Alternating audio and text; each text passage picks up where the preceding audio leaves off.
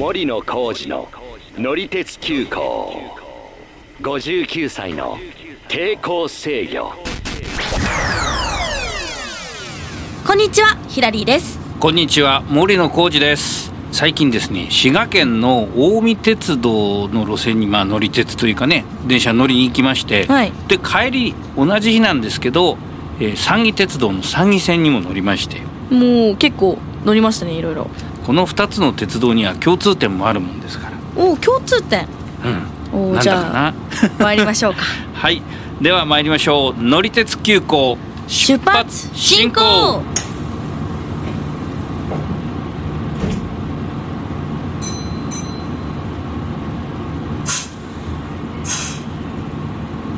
で共通点っていう話ですけど、まあ、そんな複雑な話でもなくて、簡単に言うともともとあの東京の西武鉄道で使われてた車両を今使っているっていうのがこの2つの鉄道なんですね。ああそうなんですね、もちろん他にもあの西武鉄道から車両を譲り受けてっていうところは関東とかにもあるんですけども、うんうん。まあ比較的名古屋から近い三重県とそれから滋賀県っていうところでいうとこの2つっていうことになるんですね。おおそう、うん再就職再就職ですね。この辺の話最近多いですけどね。そうですね。最近結構多いですけども、うん。まだまだたくさんあるんですね、はい。まああのやっぱりね鈴鹿山脈を越えてこう両方に走ってるっていうのはねなんとなくこうそれもロマンというかなんというかね同僚がこう近いところにまた再就職してみたいな感じにも、まあ見えるようなところがありますけど。ま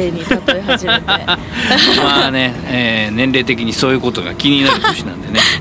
でまああの最初に行ったのは近江鉄道の方なんですけどもね、はいまあ実はこの日車で行ってしまいました。え？はい。あの電車に乗るためにまあ車で乗ってった。まあ以前はねなあの電車に乗るために飛行機で飛んでったっていうこともありましたけど、まあはい。うん、えーというのはこの2つの鉄道を効率的に乗るにはね、えー山越えで車で行くのがあの一番近道なもんですからあそうなんですねはいでまあとりあえずえー最初は滋賀県の方に行きまして、近江鉄道の八日市っていうね駅の近くで、おまあ、車をパーキングに入れまして、え1日乗車券ワンデースマイルチケットというのを買ってはい、出発しました、まあ、実はですね信楽鉄道にも乗れる琵琶湖京阪なフリー切符っていうのとどっちにしようか迷ったんですけど、まあ、あそん。な150円差そう2種類あるんですよ。まあだから信楽あの信楽鉄道で信楽に行くっていうのがね、うん。あのできるんですけど、まあ、今回ちょっと足を伸ばすの、まあ、時間的にも難しいかなと思ったんで、まあ、近江鉄道のだけで。珍しい。うん？珍しいですね、まあその後になってまた三重県に行こうと思ってた。でまず向かったのはですね本線の木生川行きの、まあ、終点に向かう電車なんですけど、だいたい日中は1時間に1本っていう感じなんで。少ないですね。うん、まあなかなかねこの辺の鉄道だとあの、まあ、朝のラッシュ時とかは別として、大体そのぐらいの頻度でね出てることが多いんですけど、ー。まあ、とりあえずこう車窓を楽しみながら、まあ、どっかね途中は一駅降りてなんか周り歩いてみようかなとかいう感じでうん乗ってきました。どっか降りてきたんですか？そうですね、まあ後であのもっと話をゆっくりしようと思いますけど、はい。日野駅っていう駅が途中ありましてねこれがあの歴史的な駅舎を再生してるっていうまあねやっぱ他の駅と違って駅舎がなんかすごいなと思ったんで、まあ、帰りはちょっとここ寄ろうかなと思ったんですけどでしばらくその日野駅を出てから電車がねスピードをこう落としていくんですよ。はい、でもう次の駅かなと思ったらうんね。全然全然でもねなんか人がこう住んでる気配とかもないようなところでなんだろうなこう草原というのかななんかそんなところでゆっくり走り出したんでどうしたのかなと思ったらトンネルに入ったんですよ。うん、はいトンネル。うん、これがですね、えー、と清水山隧道というトンネルで、えー開業したのがこの近江鉄道の1898年。結構前、明治31年。だから明治？そう。明治。だから100もう25年ぐらい前なのかな。すごいな。うん。それがね今でも現役で使われてるっていうこともあって、うんうんゆっくりゆっくり、まあ、20キロぐらいで走るっていうことなんですけど、うんなんでそんなゆっくりなんですか？まあ、おそらくそのトンネルを守るというか、うん。まあ、ー。そのスピードをね合わせてっていうことだと思うんですけど、うん、なね。なんでそこだけゆっくりになってで、まあ、よく見るとこうレンガみたいなのがねおお違側に貼ってあるのがこう見えたりして。そっか。えコロコロってトンネルって手手手でじゃないけど、んなん。か機械ってわけじゃなかまあったんですね。そうですね、まあ、明治の中頃だとまだその今みたいなあのいろんなねそのトンネルを掘るための機械とかはなかったんで、まあ、基本的には手掘りに近いもんじゃないかなと思うんですけど、まあ、ちょっと詳しく調べてみますけどね。うんうん、うん。そうそういうトンネルまだあるんですね。まあありますね。うん。でそのトンネルを抜けて、うん。でさっきの言った、まあ、終点の木生川っていう駅まで行きましたと。うんうん。うん、でまあ前にもね近江鉄道乗ったことはあったんですけどなんかああんまりちゃんと意識してなかったんですよねこのトンネルのことはね。へえ。20キロになるのに、そう。ななんで覚えてなかったのかよくは分かんないんだけどうんうん。まあとにかく今回はゆっくりなんかその乗ってって、まあ、景色も眺めながら途中で写真も撮りながらなんてやってたんで、まあ、気づいたっていう感じなんですけど、はい。まあその木生川っていうのはさっき言ったあの信楽鉄道のね駅、まあ、始発の駅でもあるし、それから JR の草津線っていうあの路線もあってうん。これはねえーっと、まあ、草津っていうのはあの滋賀県の草津ですね。あの温泉温泉あ温泉のはねあれ群馬県。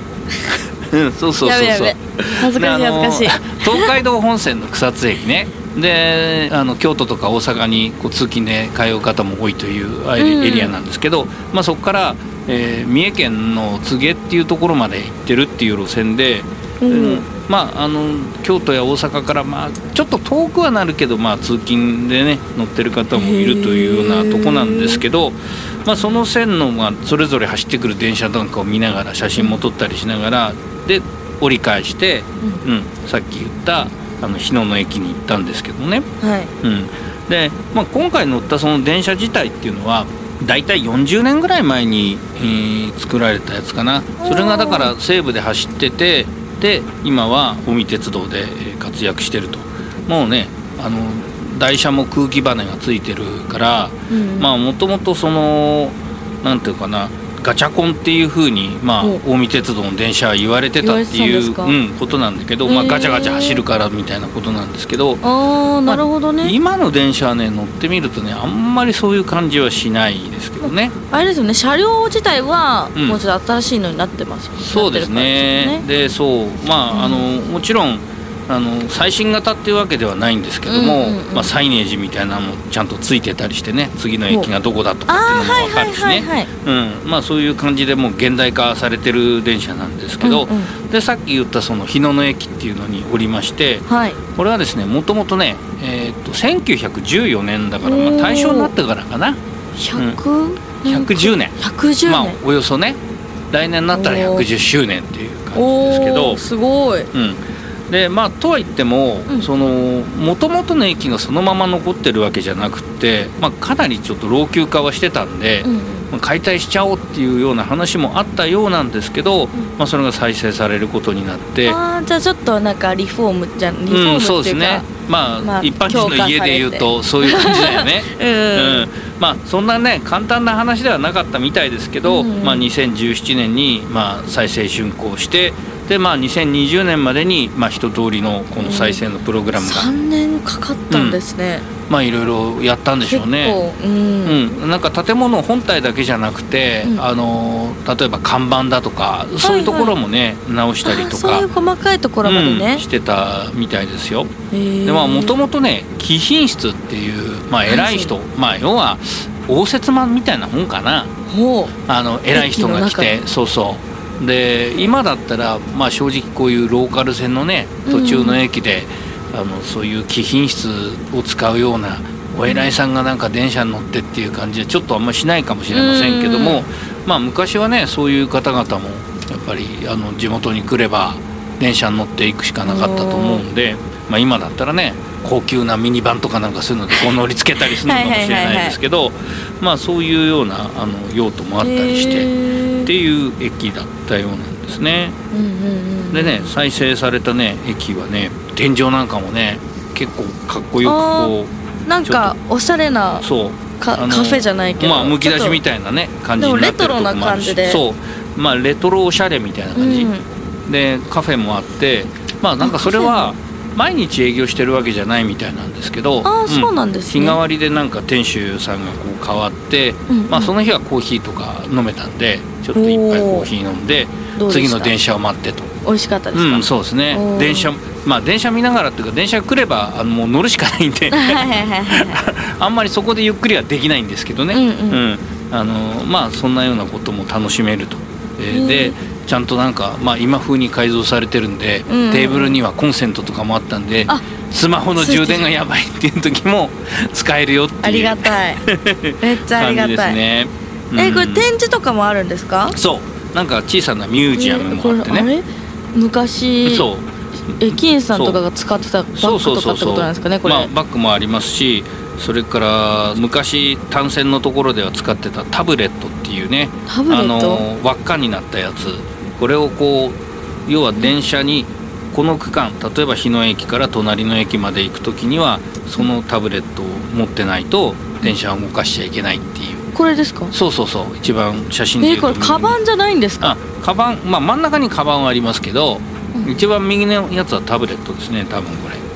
そうなんだ、うん。まあ、今はねあの信号の制御だけでできるようになってますけども昔はそういうタブレットっていうのを渡して、うん、この区間はこの列車しか走っちゃいけない単線だと。その、うん。電車が通行すれ証だね違う時とかに渡すってこと？そうそうそうそう。だから、はあそんな風になってたんだ、うん、複線の区間はねあの今も昔も変わりませんけど、うん単線の区間ではそういうのを渡して通行証にしてたんですよ、すごっ、うん、でそういうのが置いてあったりするんですね、うん。えー。これ行ったら見れるんですね。あ見れます。あのただで見られますへえ面白そう、はい。いいな。まあね機会があったらぜひ電車に乗って行ってきてもらいたいなと思いますが。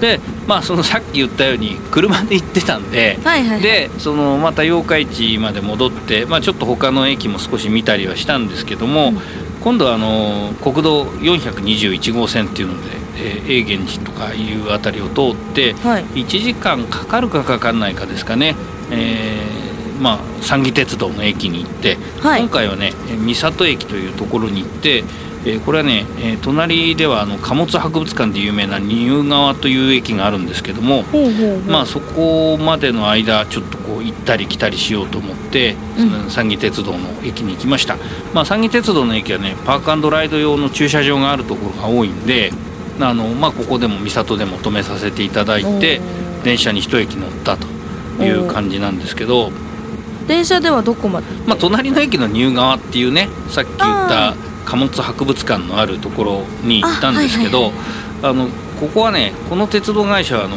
基本的に窓口で切符買って乗るっていうのがまあ唯一の手段なんで、まあ、IC 乗車券はもちろんだけどあのいわゆる自動販売機もないんですよ。あそうなんですか、うん。だからあそういうこと係の窓口。そう、係の方にさあのちゃんとお金を渡して切符を売ってもらって、うんうんうん。で、まあ、ちょっと写真でね出してみましたけどなんかあれね。拡大してみたけど。かかなんかなんて言うんだこれ。切るや、切るやつみたいな。そうそう。使っの、うん乗りましたよみたいな。そうそうそうパンチ入れてね。パンチか。うん。へえこれまだあるんだ。ありますあります。すごいこれ映画とかでしか見たことないですもん私、ああちょっとじゃあ三重県まで行って、すごい。三重行ったらあるんですね。ありますねはあすごいな。まあこの三岐鉄道っていうね路線名もまあもともとはあの岐阜まで伸ばすっていうまあそういう構想はあったみたいなんですけど。ねそうなんですね、まあ実際には今三重県だけでまあ走ってて、うんうんうん。でさっき言ったように貨物列車あのーセメントの輸送とか、はいはい。そういうのがありますんであの私鉄としては、まあ、今時のその地方の私鉄としては珍しいんですけど貨物列車が結構走ってくる路線で、あの貨物好きのファンにもまあ人気っていうやつなんですけどね。おうーんまあ、僕はちょっとその日はあ貨物列車1本だけ見たかな。おお走ってると思ってね、もう慌ててなんか。早いですもんね。なんか減速しないし止まったりしないから、まあでもここの場合はあの単線なんで電車とね行き違いしなきゃいけないんで。その時は止まったりすそうですねもちろん。であの普通こういう鉄道だとさっき言った近江鉄道みたいに1時間に1本とか30分に1本ってパターンでこう決まってるとこが多いんですけど、うん。貨物列車があの走ってくるもんだから結構あの時間的にはまあ時刻表を見るとアトランダムに走ってるみたいな感じになってるんですけど、う。んまあ、実はちょっとそういう裏側があるっていう話なんですよね。うーん。でまあ、こちらもさっき言ったように西武鉄道から来た車両がまあ活躍してて基本的にはその今の三義鉄道用の塗装をしてるんですけど、まあ、中にはあの昔西武で走ってた色に戻してまた走ってるという電車もあって。すごいオレンジと黄色、うんオレンジ。とね黄色はね、まあ、今の三義の色なんですけど、うんうん。オレンジに一色で、まあ、ちょっとこうスシルバーが入ってるのがあの昔東京で走ってた西武鉄道の色だったりするんですよね。なんだ。うん。なんかすごいあれですよね。なんか三義鉄道うん。もそうですけど、このさっきの近江鉄道？近江鉄道も、なんか色が可愛い。うん、そうですね。おもちゃみたいな感あじですね。ー特にその近江のブルーはなんとなくそういう感じがしますよね、うんうんうん。うん。あの琵琶湖も近いからブルーかななんて思ったりはしてたんですけどまあいずれにしてもその鈴鹿山脈を挟んでね、あの両方でその昔練馬区あたりを走ってたというこの西武の電車が見られるんで、はい。まあ、ちょっとこんな風にして1日に2つ乗ってみるのもどうかなと思ってお。はい。今日はあの話をしてみました。でさっき言いましたようにですね近江鉄道とそれから三義鉄道の写真なども、うん、それなりに撮ってきましたんで、はい。あのツイッターでまた上げたいと思います、あの概要欄からリンクしてますんで、えーぜひご覧になっていただければと思っております、はい。ではまたのご乗車お待ちしています。森野浩二の乗り鉄急行59歳の抵抗制御。ぜひ他のエピソードも聞いてください。定期的に配信していますのでフォローもよろしくお願いします。よろしくお願いいたします